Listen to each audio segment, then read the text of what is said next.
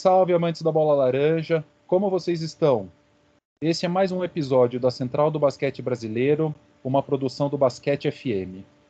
Hoje a gente volta aqui para produzir um podcast, um episódio integral sobre basquete feminino.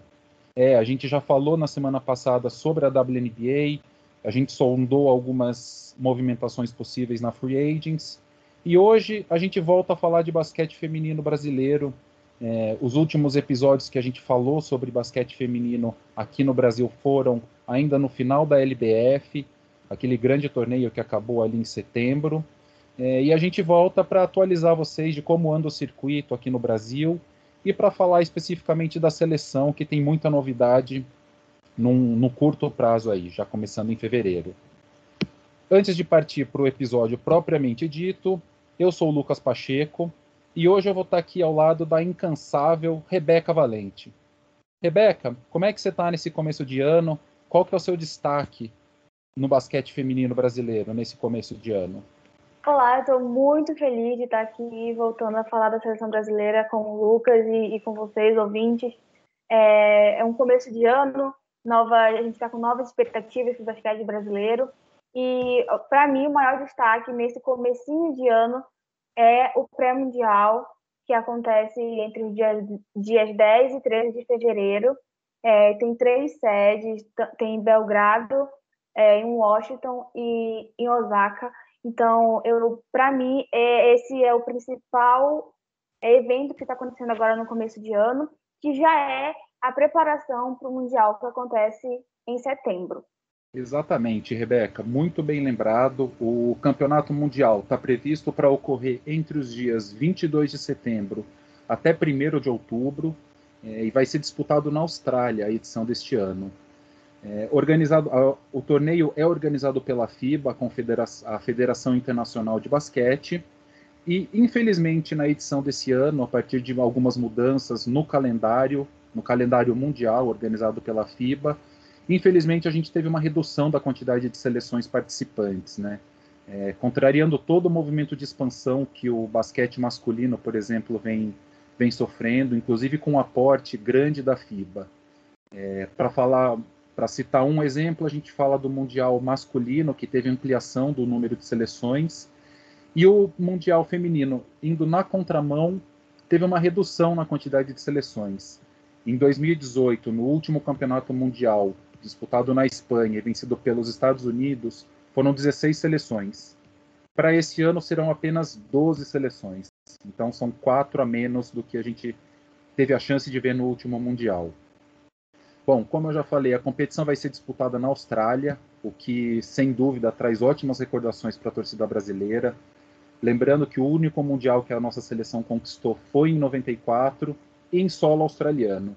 Então a expectativa é alta, a torcida é alta.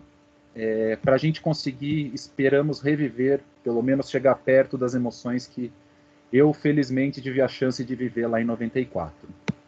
Porém, antes de preparar a pipoca, de vocês já anotarem o despertador para o horário que vai ser madrugada dentro, a seleção brasileira tem que se classificar.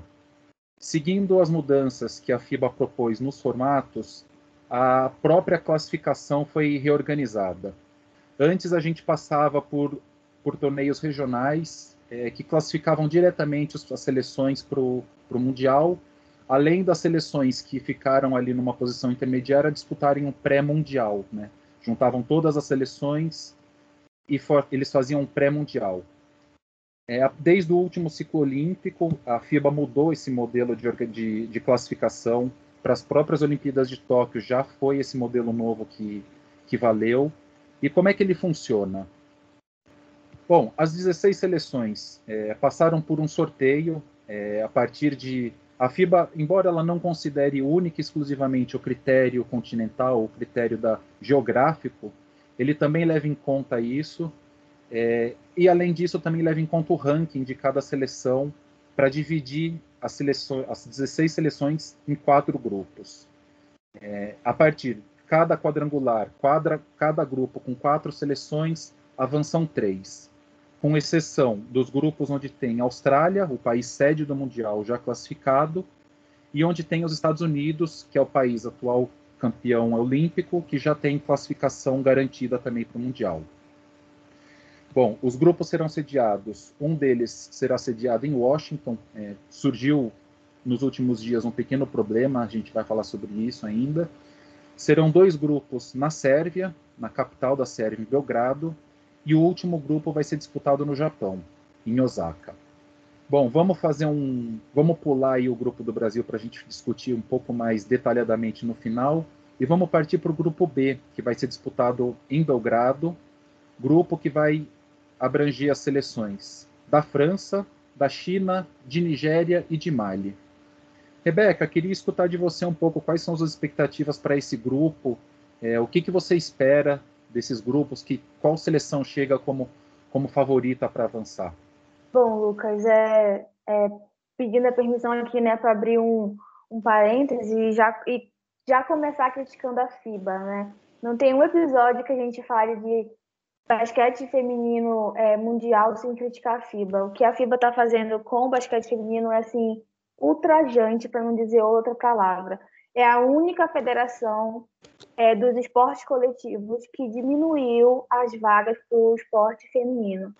Tanto o handebol está dando exemplos, está dando um show em cima da FIBA, que foi a, é, a Federação do Handebol Mundial aumentou as vagas de 24 vagas para 32, enquanto o vôlei e o futebol têm 24 vagas também para os mundiais, né? E o basquete não, o basquete diminuiu as vagas que já eram poucas para menos ainda. E esse pré-mundial, se a gente for parar para pensar, na verdade estão sendo disputadas 10 vagas, né? Porque o Japão, porque os Estados Unidos e é, a Austrália já tem vaga garantida. Então são 10 vagas apenas sendo disputadas o que já complica bastante também é, a vida né, dessas seleções. A gente tem perdas aqui, como a Espanha, que é a primeira vez que não aparece no Mundial, por causa desse novo sistema. Então, já fica aí a minha crítica à FIBA. E em relação ao grupo B, né, é um grupo assim que, sinceramente, já deixando aqui um spoiler, para mim o grupo mais difícil é o grupo do Brasil. E esse grupo B tem a França, que é a, a campe... é, levou bronze né, no Japão nas últimas Olimpíadas. A China, que sempre é, um, é um, uma seleção é, difícil de ganhar. Ela é bem, bem, elas são bem organizadas. A Nigéria, que está começando também a aparecer no cenário mundial, e tem nomes da WNBA na sua, na sua, no seu elenco, né? E Mali também, que é uma que está vindo aparecer aí no cenário mundial.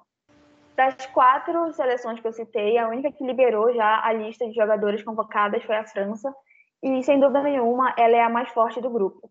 É, nesse grupo dá para passar três seleções, eu acredito que vai passar França, China e Nigéria.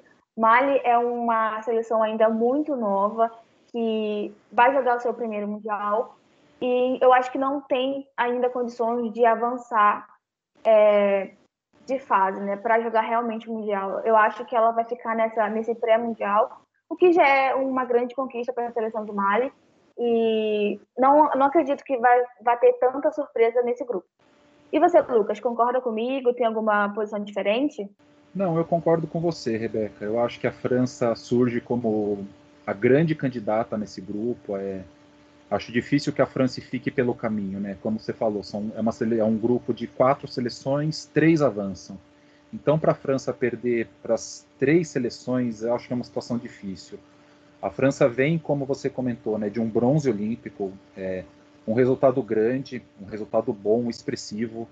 É, ao meu ver, a França fez uma, bom, a França fez uma mudança de técnico, né, é, fez uma mudança no comando técnico. Ao meu ver, pensando em dar o próximo passo. Né? A França é uma seleção que vem batendo na trave em grandes competições há muitos anos já, quase uma década. É perder final de Eurobasket, é perder semifinal olímpica. Então, ao meu ver, é uma seleção que está tentando dar esse próximo passo para começar a disputar com os Estados Unidos a hegemonia mundial. É uma seleção que sempre tem uma renovação forte, sempre vem com seleções no circuito de base muito fortes é, com muito atleticismo, com jogadoras cada vez mais técnicas. Então eu acho que de fato é a seleção que tem tudo aí, mesmo tentando renovar algumas peças com um treinador novo, eu acho que ainda é a seleção que vai deve avançar tranquilamente nesse grupo. É, concordo também em relação à China, é uma seleção que, apesar de ser uma seleção muito nova, que tem as suas duas principais peças no garrafão, as duas pivôs, é, e que tem alguma dificuldade em juntar essas duas peças em quadra, né? Então, é, fez uma primeira fase de Olimpíada muito bom, muito boa, mas a gente não via os seus dois principais talentos em quadra juntos. Então, eu acho que o, ainda tem essa, esse ajuste é, de quadra mesmo, ajuste técnico, tático a ser feito, mas eu acho que ainda assim a China, por estar nas últimas grandes competições, ter um núcleo jovem muito promissor, já um pouco experiente, eu acho que a China deve avançar. E aí, de fato, ficaria uma vaga para uma das seleções africanas, né, ou Nigéria e Mali. É, também acho que Mali ainda é uma seleção nova, ainda é uma seleção que tem muita, muito caminho para percorrer. E eu acho que Nigéria vem fazendo boas competições, né? Fez uma, não conseguiu ter vitórias na última Olimpíada, mas ameaçou as grandes potências, é, fez jogos parelhos no, no, último ciclo, inclusive contra os Estados Unidos. Então eu acho que nesse grupo eu vou com você. Eu acho que Mali acaba sobrando, embora eu ache que Mali possa sur surpreender. É, acho que a gente não pode descartar essas seleções novas que, inclusive as outras seleções têm pouco material para estudar. Então eu acho que eu colocaria a Malha um, pouco, um pezinho atrás, mas podendo surpreender. Bom, e acho que aí a gente já pode avançar então para o próximo grupo, né, que é o grupo que vai ser disputado no Japão, em Osaka, onde estão as seleções da casa, a seleção anfitriã japonesa, a seleção do Japão, a Bósnia e Herzegovina, é, vindo de um surpreendente Eurobasket do, do ano passado, é, junto vem outra seleção europeia que também surpreendeu, eu acho que a gente pode dizer que está aí de uma maneira surpreendente, que é a seleção de Belarus, e fecha o grupo a seleção do Canadá, nossa velha conhecida seleção canadense. Rebeca, o que, que você acha desse grupo? É, você acha que a gente vai, nesse grupo, a gente vai ter a surpresa que a gente não vai ver no outro grupo? Ou você acha que são três seleções amplamente favoritas? Bom, só deixando aqui bem claro que a gente aqui do, do Basquete FM tem é, a, o costume de indicar os times e seleções que a gente fala que vão passar. Mas eu, e eu acho que esse grupo, o grupo C, é o grupo também, não é o mais difícil, mas é o que pode acontecer surpresas. É, eu acredito que vai ser o grupo que a gente pode, que pode haver alguma surpresa. A seleção japonesa é uma das minhas favoritas, virou uma das minhas queridinhas desde a última Olimpíada. É, é uma seleção jovem e que tem muitos talentos e fez jogos muito bons. Não é à toa que elas são que elas ficaram no segundo lugar, né? Perderam apenas os Estados Unidos, que é uma seleção muito difícil de se ganhar mesmo. E só o fato delas chegarem e ganharem a prata é, em 2020 já diz como a, a equipe, a seleção está, está se preparando e está cada dia mais crescendo no cenário mundial. Tem a Rui Machida, que é uma armadora excelente e que vem também, infelizmente ainda não teve espaço na WNBA, mas é uma jogadora que a gente precisa ficar de olho, porque ela não é à toa que ela quebrou o recorde, né, de assistências em Jogos Olímpicos. Então, é uma jogadora muito rápida e que tem passes precisos. É, sem dúvida nenhuma, a gente tem que ficar de olho nela. É, a Bósnia e Belarus, eu acho que são. A Bósnia, eu não acredito que mesmo tendo feito uma, uma boa, um bom aerobasket, eu acho que talvez não consiga é, passar de fase. Eu acho que essa seria. A, hoje eu vejo desse, dessa forma. E o Canadá é, é, um time forte, um time novo, que vem também com um técnico novo sobre comandando. E Belarus é um time que eu acho que vai, que vai dar zebra, sabe? Eu não acredito muito que a Bósnia passe. Eu estou acreditando mais em Belarus no Canadá. E assim, ao mesmo tempo que o Canadá pode passar, eu também não sinto tanta confiança pelo fato de ser um novo técnico, é, faltando poucos meses, na verdade, para montar uma seleção e colocá-la em quadra. Eu acho que talvez ele não consiga ainda é, colocar sua visão nessa seleção, que é uma seleção que vem crescendo também. Então, assim, resumindo, acho que o Japão passa e estou acreditando aí na zebra de Belarus. E a, acho que a terceira vaga vai ficar entre o Canadá e Bósnia. E eu colocaria o Canadá passando. Mas aí vai ficar a, a, a conta, né? Vai ficar, vai depender muito de que o novo técnico conseguir fazer com a seleção canadense. E você? E agora, Lucas? Concorda ou não concorda? É, nesse grupo especificamente vou discordar, Rebeca. A gente vai. Nossa primeira. Podemos até fazer uma aposta, hein? É, é bom, verdade.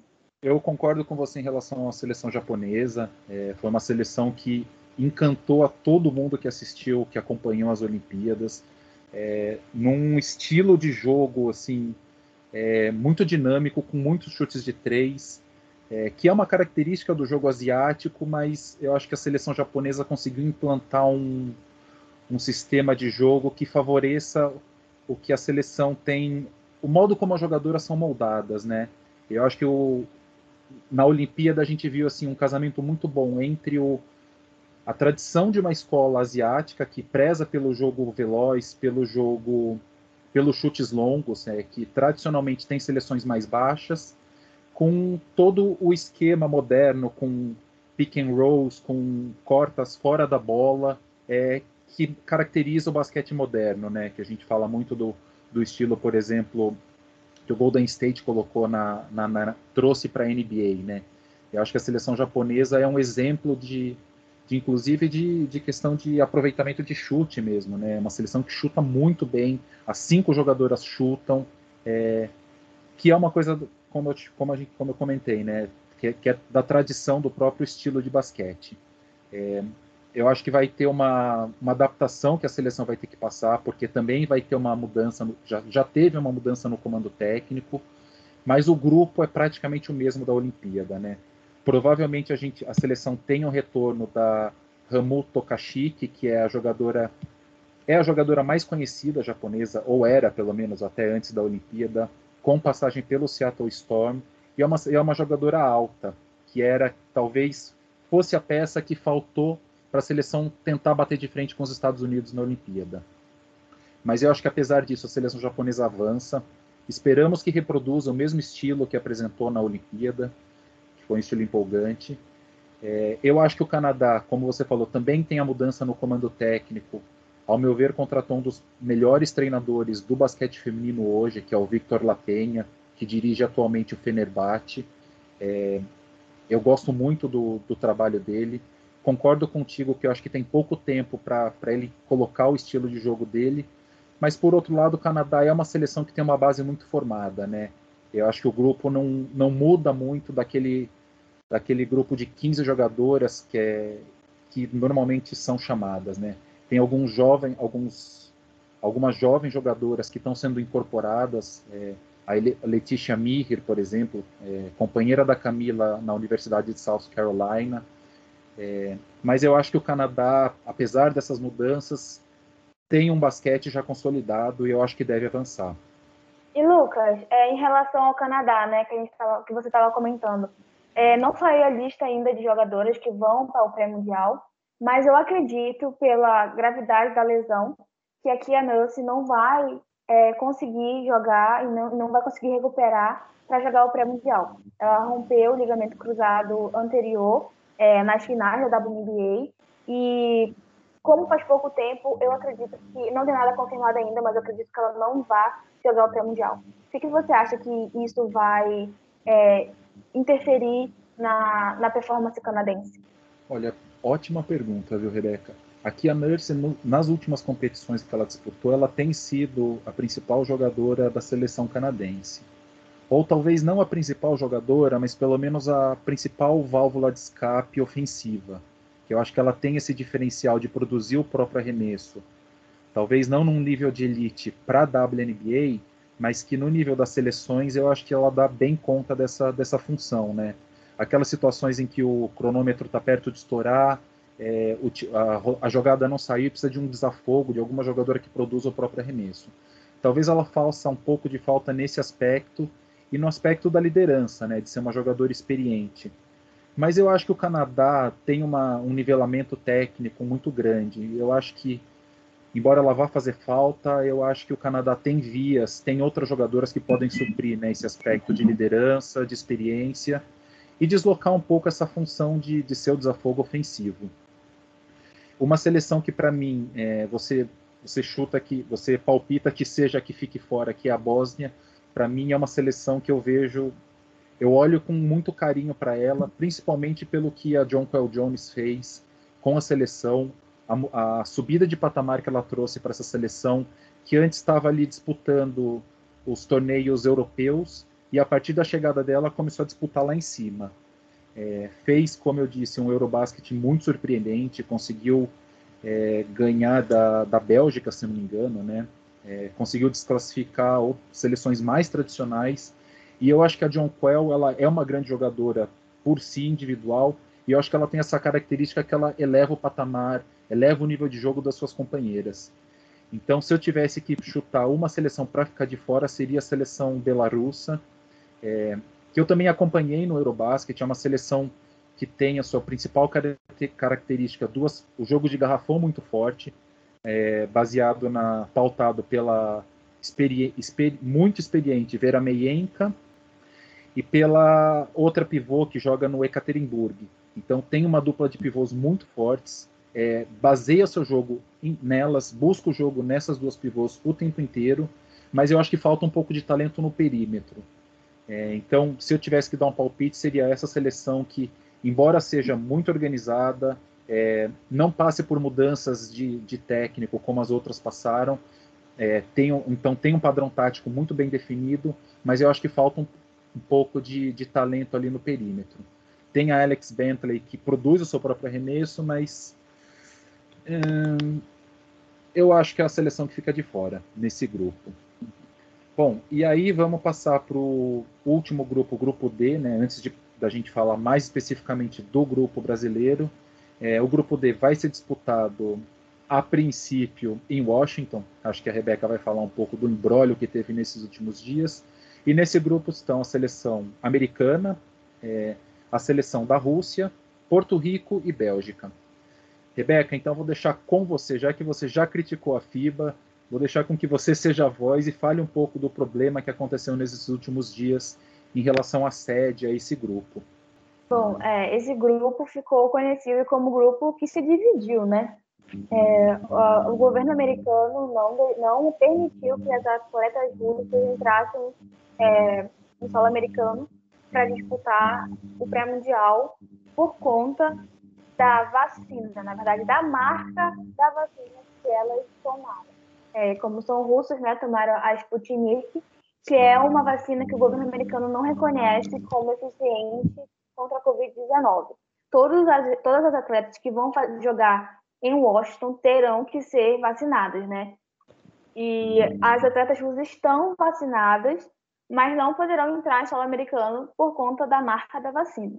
É, eu acho que, assim, fazendo uma, uma crítica pessoal, né? No mundo que a gente vive hoje, onde outros atletas são contra a vacina, as atletas que estão vacinadas, que podem jogar em qualquer lugar do mundo, não podem entrar apenas nos Estados Unidos por conta da marca da vacina. Então, assim, é inadmissível que isso esteja acontecendo com esse grupo D, é, são atletas profissionais, são atletas que se prepararam para jogar esse pré-mundial e agora, por conta da marca da vacina, elas não vão poder jogar nos Estados Unidos. E a FIBA, tentando abafar o caso, né, ela fez com que fossem alterados o, a, o calendário de jogos desse grupo D. Então, o que, que vai acontecer? A Rússia não vai entrar nos Estados Unidos, vai ficar em, na República Dominicana vai jogar Estados Unidos versus Bélgica, Estados Unidos versus Porto Rico, Porto Rico versus Bélgica nos Estados Unidos, em Washington. E aí, a seleção da República Dominicana e a seleção belga terão que viajar no dia 13 para a República Dominicana para jogar no dia 14 contra a Rússia. Ou seja, a Rússia vai estar mais descansada, mas os jogos serão feitos em um período mais curto além de que elas não vão jogar contra os Estados Unidos. Ou seja, virou uma bagunça esse grupo. É certo que os Estados Unidos já têm a vaga garantida, mas não é por causa disso que elas vão perder os três jogos que vão disputar. Na verdade, os dois jogos, né? Porque a seleção americana não vai disputar contra a Rússia. E a Bélgica e a República de Porto Rico saíram perdendo nessa história, porque vão ter que jogar, vão ter que ficar mais um dia na competição, além de ter que viajar e jogar no dia seguinte. É, então, assim, ficou uma situação chata é, para todo mundo nesse grupo D. infelizmente, é, quem vai perdendo nessa história toda, além das jogadoras, é a gente também, né? É o espectador. É, falando agora realmente do grupo, o que a gente pode esperar para esse grupo? Como eu falei já, eu não acredito que os Estados Unidos vão perder nenhum jogo, nenhum jogo, nem se elas quisessem perder, eu acho que elas perderiam. A gente também ainda não tem a lista das convocadas. A, a Cherry River, que agora é a atual é, técnica né, da seleção americana, já montou o seu, a sua comissão técnica, que também é, contém outros treinadores da WNBA, como a Vicky Johnson, o James Wade, o Mike Thibault e o Kurt Miller. Então, assim, a seleção ainda não foi montada, ainda não tem lista de, de convocados, né? Mas acredito que vai ser basicamente ou quase todas as jogadoras que foram para Tóquio, tirando a Diana Taurasi e a Subird e a Silva Falls também. Então, acho que não vai ter muita mudança nesse quesito. É, os Estados Unidos passa, além de já estar tá garantido, né? O que também não faz sentido nenhum, já que elas já estão garantidas e aí estão roubando, digamos, a vaga de outra seleção aqui das Américas que poderiam estar nesse pré-mundial. Porto Rico é uma seleção difícil, a gente sabe, é a nossa, um dos nossos arcos rivais, né? Arcos rivais aqui do, da, da América do Sul. E eu acho que é muito complicado a situação delas, porque a Rússia é um time forte, é um time novo e sempre dá trabalho para ser vencido. E a Bélgica, na minha visão, é o segundo time mais forte desse grupo tem a Emma Missman, não vai ter a Julie Elleman por questões de saúde mental e física, mas mesmo assim continua sendo uma equipe muito forte. É uma, é uma seleção também que é uma das minhas favoritas por, por ter um elenco jovem, conseguir imprimir o basquete europeu é, contra as grandes seleções. É, essa é a minha visão. Eu acho que o Porto Rico não, não tem como avançar num grupo tão difícil desse. E mesmo que tenha tido toda essa confusão com a Rússia, é, eu acredito que, ainda, que, elas ainda avançam. É, nesse grupo, Rebeca, eu acho que eu vou. Bom, vou começar primeiro pelo palpite, que eu acho que eu concordo com você. É, talvez 90% do, de quem assiste basquete feminino, acho que teria o mesmo palpite que Porto Rico fica pelo caminho, né? Embora nos últimos anos não tenha sido um bom palpite duvidar de Porto Rico é, principalmente para a gente aqui, os brasileiros, os tristes brasileiros.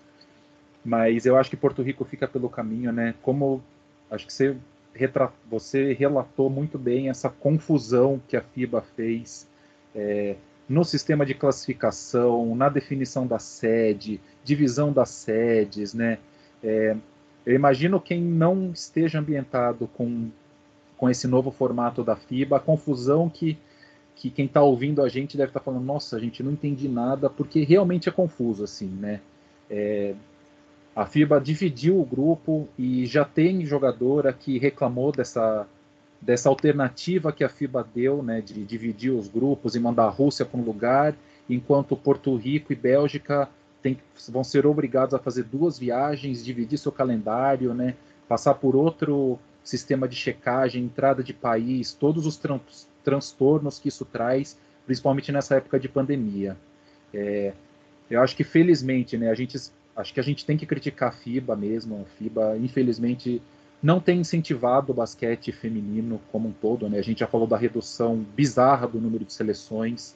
É, a gente falou do, do, da, da alteração do modelo de classificação, é, a confusão que essa sede tem gerado, né? É, e assim, eu acho que tem que ser criticado. Eu acho que pela primeira vez agora eu vi uma jogadora que tem um peso significativo, eu acho que no cenário mundial, que é a Emma Missman, MVP de final de WNBA, é, a base da a grande jogadora da grande seleção belga atualmente, né? Campeã europeia de clubes muitas vezes pelo Ekaterinburg. Felizmente a gente viu ela indo no Twitter reclamar disso, né? Eu acho que ainda é muito cedo, muito incipiente, é, mas sinceramente eu acho que o único caminho da FIBA rever todas essas alterações e esse descaso que eu vejo que a federação tem em relação ao basquete feminino, é, eu acredito que vão, vai ter que ser capitaneado pelas jogadoras, né? Então eu fico feliz que a Emma Missman vá a público falar que, olha, legal que vai ter essas mudanças. Legal não, né? vão ter essas mudanças, mas assim, a gente vai ser prejudicado. Por outro lado, é, e a seleção russa, né, que foi vetada a entrada nos Estados Unidos, e a seleção americana que vai se reunir para disputar dois jogos, sendo que já está classificada. Então, assim, é, infelizmente a gente fala de basquete feminino e a gente tem que falar dessa eterna confusão, né, que no caso é propiciada, é gerada pela própria Federação Internacional, que é quem deveria zelar pelo basquete feminino. Mas enfim, é, falando disso, eu também acho que Porto Rico tem a seleção. É um grupo que das quatro, uma já está classificada, que é os Estados Unidos. Então são três seleções disputando duas vagas. Concordo contigo, Rebeca. Eu acho que Porto Rico tem a seleção mais fraca e eu acho que fica pelo caminho. Bom, dito isso, acho que a gente pode dar o grande passo e, enfim, falar do, do grupo onde a seleção brasileira está, né? Eu já começo a suar frio aqui. É, a gente vem de algumas de dois torneios grandes que a seleção brasileira não se classificou, que foi o Mundial de 2018 e a última Olimpíada de Tóquio. A seleção brasileira vai disputar em Belgrado, é, junto da seleção anfitriã, a Sérvia, a Coreia e, por fim, fechando o grupo, uma seleção que também já está classificada, já tem vaga garantida, que é a Austrália. Então, na prática, a gente está falando de três seleções disputando duas vagas, né? Coreia, Brasil e Sérvia. Rebeca, vou deixar a bomba para você. Quais são os seus palpites em relação a esse grupo? Você tem hum. fé na seleção brasileira? Lucas, o que não me falta é fé na seleção brasileira. É, eu tenho muita. Eu acredito muito que a seleção consiga avançar. É um grupo complicadíssimo. Se a gente pudesse escolher outro grupo, eu escolheria outro grupo para estar, porque esse é muito forte. A gente vai jogar em Belgrado, né? Na casa das Sérvias que já são uma seleção muito forte, não é à toa que elas são as atuais campeões, campeãs do Eurobasket. Tem a Austrália também, que mesmo sem a Cambridge, é, vai vir muito forte e está há muito tempo também tentando tirar essa hegemonia dos Estados Unidos no cenário mundial. E jogando o Mundial dentro de casa, é, elas estão também se preparando bastante para vir forte e tentar conquistar esse Mundial pela segunda vez. E tem a Coreia do Sul também, que é uma das seleções asiáticas que vem é, despontando no cenário mundial. A seleção brasileira é, convocou jogadores que já vêm há algum tempo sendo convocadas juntas, então isso ajuda bastante também.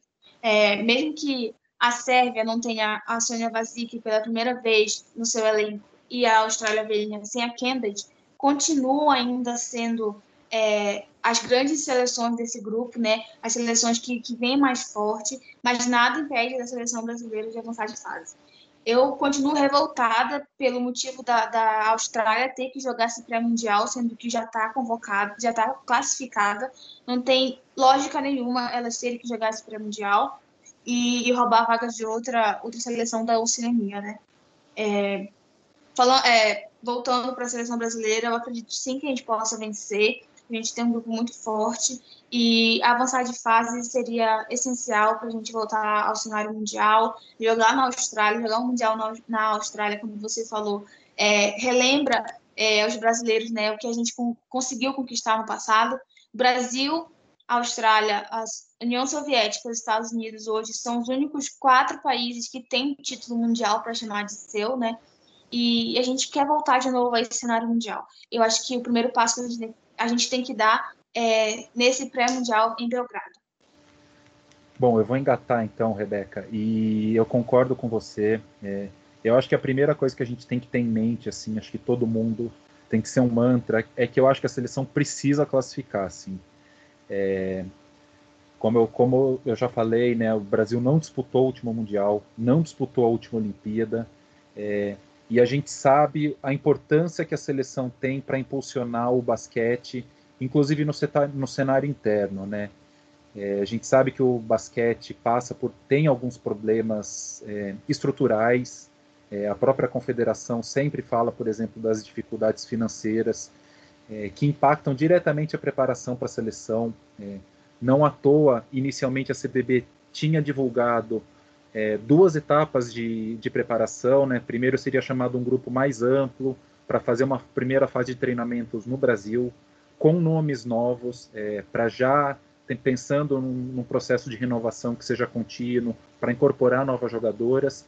e uma segunda fase que seria diretamente na Europa, com a aí sim com as jogadoras mais conhecidas, né, com a base da seleção que o Neto que o Neto acho que já tem na, na sua cabeça, o Neto, a comissão técnica, e infelizmente assim a falta de recurso que a CBB passa é, nos últimos anos, né, fruto de má gestão, é, impacta diretamente. Né? Então a CBB cortou toda essa primeira fase, a seleção vai ter uma semana de treinamento, é, que é o, justamente o período da janela FIBA, né?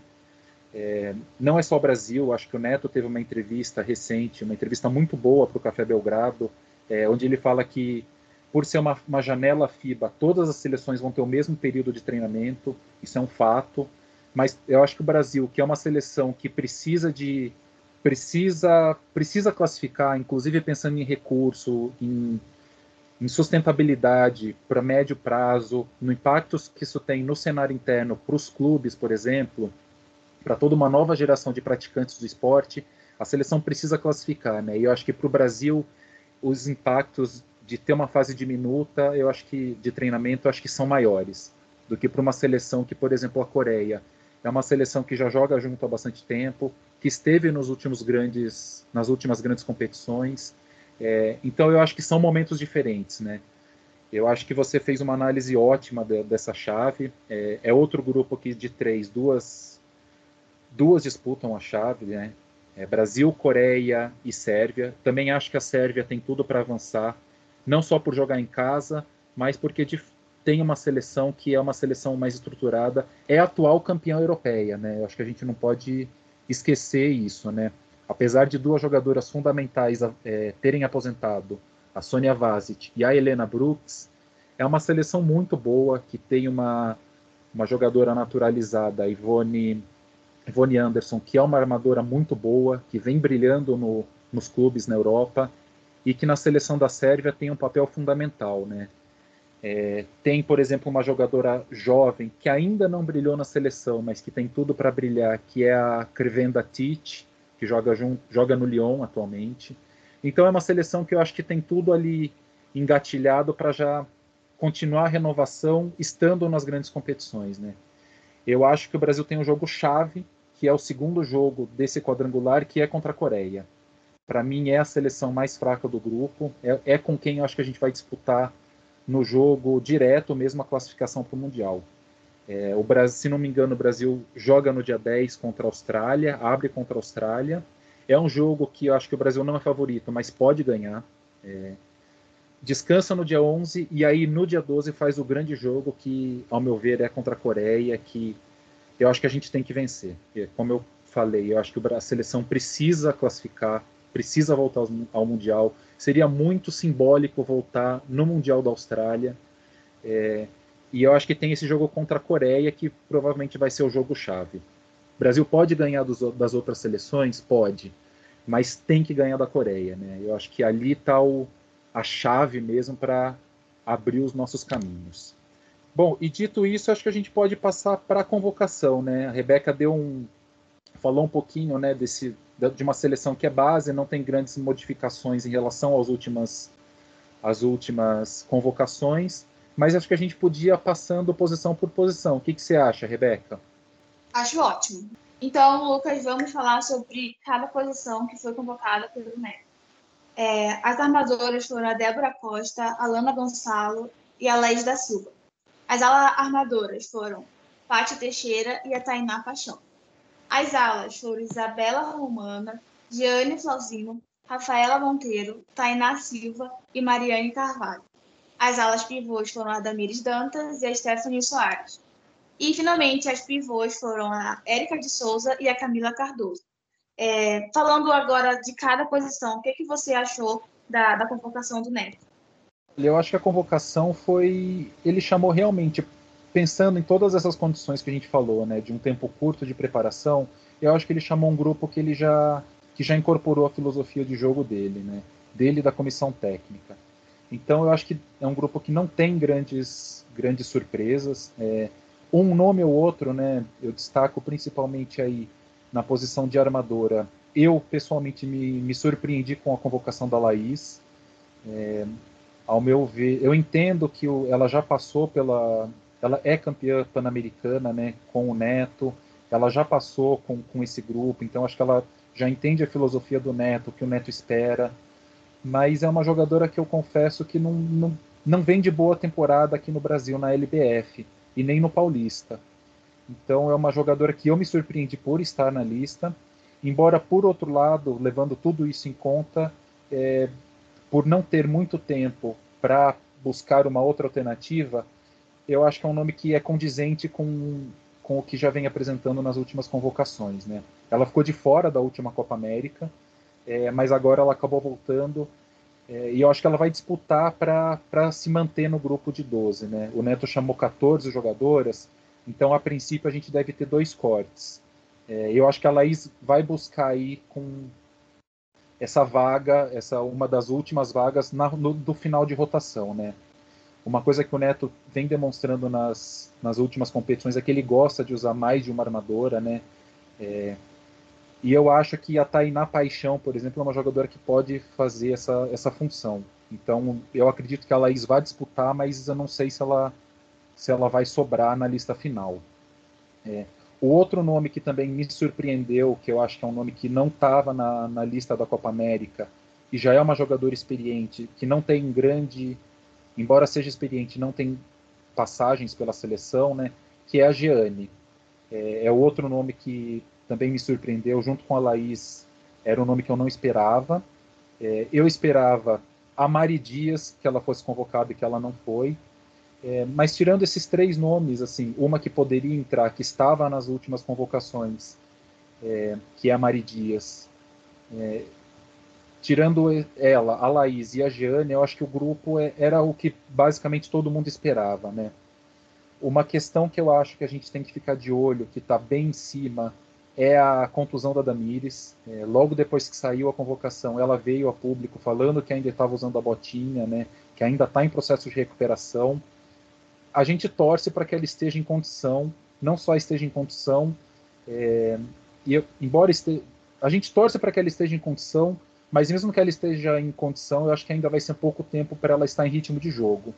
Então eu acho que até por isso, né, pensando em talvez na possibilidade da, da Damires não estar em perfeita condição de jogo, que eu acho que ele trouxe a Gianni, que é uma jogadora experiente, então é uma jogadora que se precisar chega e joga, é, que exerce, faz um pouco as funções que a Damires faz, Damires faz em quadra, né?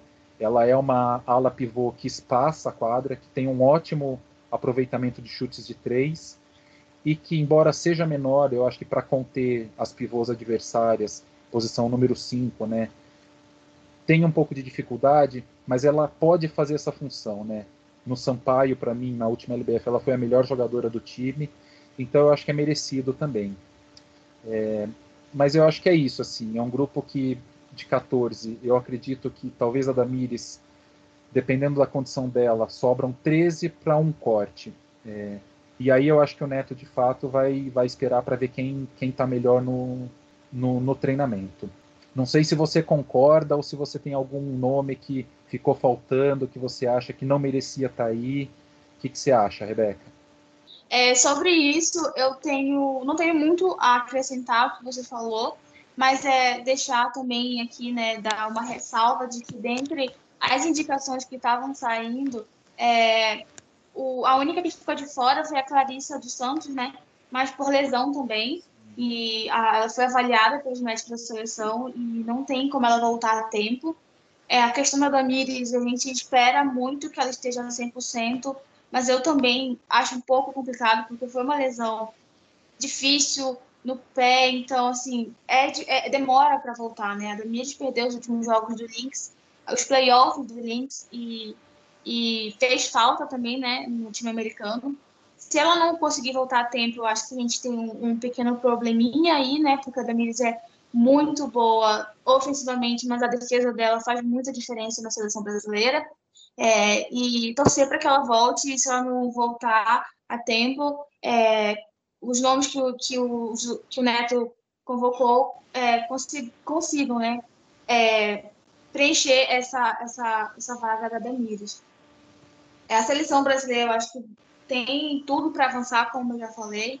A, a Sérvia e a Austrália, que são os nossos principais é, adversárias estão também não de uma fase de reconstrução, mas elas estão sem essas jogadoras principais, que é Cambridge e Vasic, como já falei, mas tem atletas novas, né? A McBaggle, a Essie McBaggle, que joga hoje no Seattle Storm, é uma jogadora que está despontando aí nessa seleção australiana como uma das favoritas, né? No, no, na, é, é uma pivô que, que vem de uma escola de pivôs muito com grandes nomes como a Lauren Jackson e até a própria Liz Cambridge. Então, ela está despontando, eu acho que é a grande parte da, da, do jogo australiano passa por ela hoje, mas ela também tem ainda né, suas dificuldades, que no caso seria a defesa. E eu acho que isso que o Brasil deve explorar bastante também, é fazer o jogo em cima dela é, e, e, marcar ela também. É uma jogadora muito rápida e muito alta. É, me, me, preocupa muito esse, esse, essa questão né, da gente ficar sem a Damires na defesa.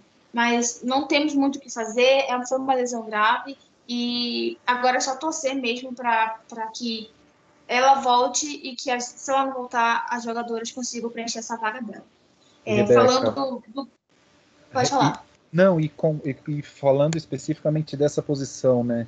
É, eu, acredito, como eu, eu acredito que o jogo contra a Coreia seja um jogo chave. E a principal jogadora coreana, que é a Jisoo Park, joga justamente na posição da Damires, né? É uma pivô que também espaça quadra, que tem visão de quadra, é, que, por isso que eu acho que eu concordo totalmente com você, que a Damires vai fazer muita falta, inclusive no aspecto defensivo, né? Se a gente for olhar a convocação do Neto nessa posição de pivô e, a, e posição 4 e 5, é, assim, o nome tá. São quatro nomes só. Sendo que, tirando a Érica, que é super experiente, a gente vai contar com a Camila e com a Stephanie, que são duas jogadoras muito promissoras, mas que são duas jogadoras que ainda estão no começo da carreira, né? Tendo que enfrentar uma jogadora que também é nova, que é a Jisoo Park, mas que já tem uma rodagem, que já é líder da sua equipe na Liga Coreana, é, que já vem é, sendo a principal líder da seleção há alguns anos, né? Então talvez isso me de, isso também me deixe um pouco preocupado essa ausência da Damires no, no, no aspecto defensivo. Sim, e, e, a gente a gente sim tem não a gente não está sendo pessimista, né? A gente tem realmente chaves e é, é, pontos que a gente pode vencer é, a Coreia do Sul, principalmente, e a Austrália.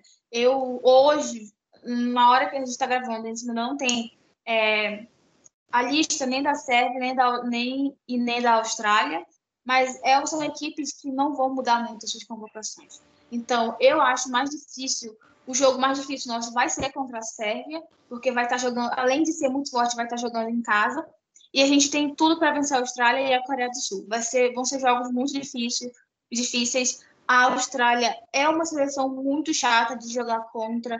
É, já vem há um tempo eliminando a gente nesses torneios, é, impedindo né, que a gente fosse para as Olimpíadas também. Então, assim, é um jogo que vai ser muito difícil pela questão técnica, mas também por tudo, por, por toda a nossa história, né, contra as australianas. Então, assim, a Austrália é um time que ninguém gosta, sinceramente. Ninguém, acho que não tem, tirando os australianos, acho que nenhuma, nenhum outro país é, torce ou, ou, sei lá, aprecia a Austrália dentro de quadra. É claro que elas são ótimos jogadores, mas é um time muito chato de se vencer. É, a Brondello vem há muito tempo na, na, na, no comando né, da seleção australiana, então ela conhece muito bem essas jogadoras. Eu acho que isso é um ponto importante para elas, mas que a gente pode vencer, sabe? Tem Cambridge para atrapalhar a nossa vida. Eu acho que a gente tem que vencer esse primeiro jogo, que vai ser um jogo muito importante, e vencer a Coreia do Sul. Hoje eu não vejo a Sérvia perdendo para nenhum dos três times. Para mim é a seleção mais completa desse, desse grupo e eu acho que consegue é, classificar sem muito trabalho, né? sem, sem passar por apertos. E o Brasil tem tudo para vencer a Coreia do Sul, que, como você falou, é, uma, é a seleção que a gente tem a obrigação de vencer para poder conseguir essa, essa vaga. É, eu acho que é, é isso, né? A gente está otimista para conseguir essa, voltar a jogar o Mundial e a seleção tem tudo para fazer isso. E agora torcer, torcer para que as coisas é, aconteçam, que, que a gente consiga imprimir o nosso ritmo de jogo, que mesmo sendo pouco a fase de treinamento, a gente consiga é, fazer que as jogadoras tenham maior entrosamento, né? Eu, eu confio muito, torço muito para Tainá Silva ganhar mais ainda espaço na, na seleção. É uma jogadora que vem despontando na última LBF, jogou muito pelo LSB. Eu acho que ela pode ser a nossa chave, além de ser uma ótima defensora também. Então, acho que o nosso caminho está por aí. É, disse tudo, Rebeca. O... Nossa classificação passa muito pela defesa, né? Uma coisa que o Neto conseguiu mudar um pouco na seleção no... desde que ele assumiu e acho que passa a filosofia de jogo dele passa muito por essa defesa pressionada, com intensidade lá, lá, lá em cima o tempo inteiro, é, e daí a importância de ter uma rotação ampla, né? Concordo contigo que a Tainá toma, torcendo aí para ela brilhar ainda mais do que ela já brilhou na Copa América, né? Acho que se não me engano era a primeira convocação dela na seleção principal, torneio grande, e ela representou, veio muito bem. Tomara que ela venha melhor ainda para essa para esse pré-mundial. Bom, então o episódio de hoje foi isso. A gente tentou resumir para vocês pré-mundial, a, a, iminência do mundial, do campeonato mundial que vai ser realizado na segunda metade do ano e as expectativas para todas as seleções. Passamos por todos os grupos e principalmente não só a expectativa, como também a torcida para a seleção brasileira. Aí sim, uma vez classificado, ter mais tempo de preparação, mais possibilidade de captação de recurso, mais jogadoras analisadas. É, torcida toda nossa vai por essa linha. Acho que a Rebeca concorda comigo. E Rebeca, queria saber se você tem algum destaque final, se você quer falar um pouco das movimentações do cenário interno aqui dos clubes, ou se a gente deixa isso para um próximo episódio. Lucas, esse episódio já ficou bem grande, então a gente vai ficar devendo aí para os ouvintes um, um episódio especial falando só sobre movimentações que já aconteceram para nos clubes brasileiros para a próxima LBF, né, para a LBF desse ano. E o meu destaque final seria justamente é, o que você falou. A gente tem dificuldade, sim, não é de hoje que a gente sabe que a seleção brasileira, tanto a feminina como a masculina, estão sofrendo é, há bastante tempo é, em relação à organização, né? E não perder a esperança. Acho que esse seria o meu, meu destaque final, sabe? A gente tem muita condição de passar e de avançar e continuar apoiando essas, essas mulheres incríveis que, que fizeram, que dedicaram e dedicam ainda né, a sua vida ao esporte. E esse seria o meu destaque final. Agradecer a todos que chegaram até aqui ouvindo a gente e deixar esse, essa promessa aí que a gente tem ainda que gravar um episódio falando sobre a LBF. Promessa é dívida, Rebeca. A gente vai cobrar, hein? Bom, também queria fechar do mesmo jeito, agradecer todo mundo que está com a gente até aqui.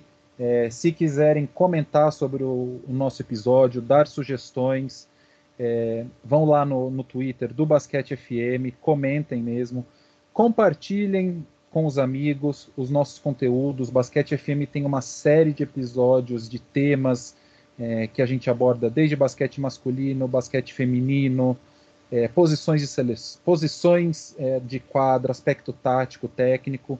Então, procurem nos agregadores de podcast, compartilhem, compartilhem o conteúdo com os amigos e sigam a gente nas redes sociais.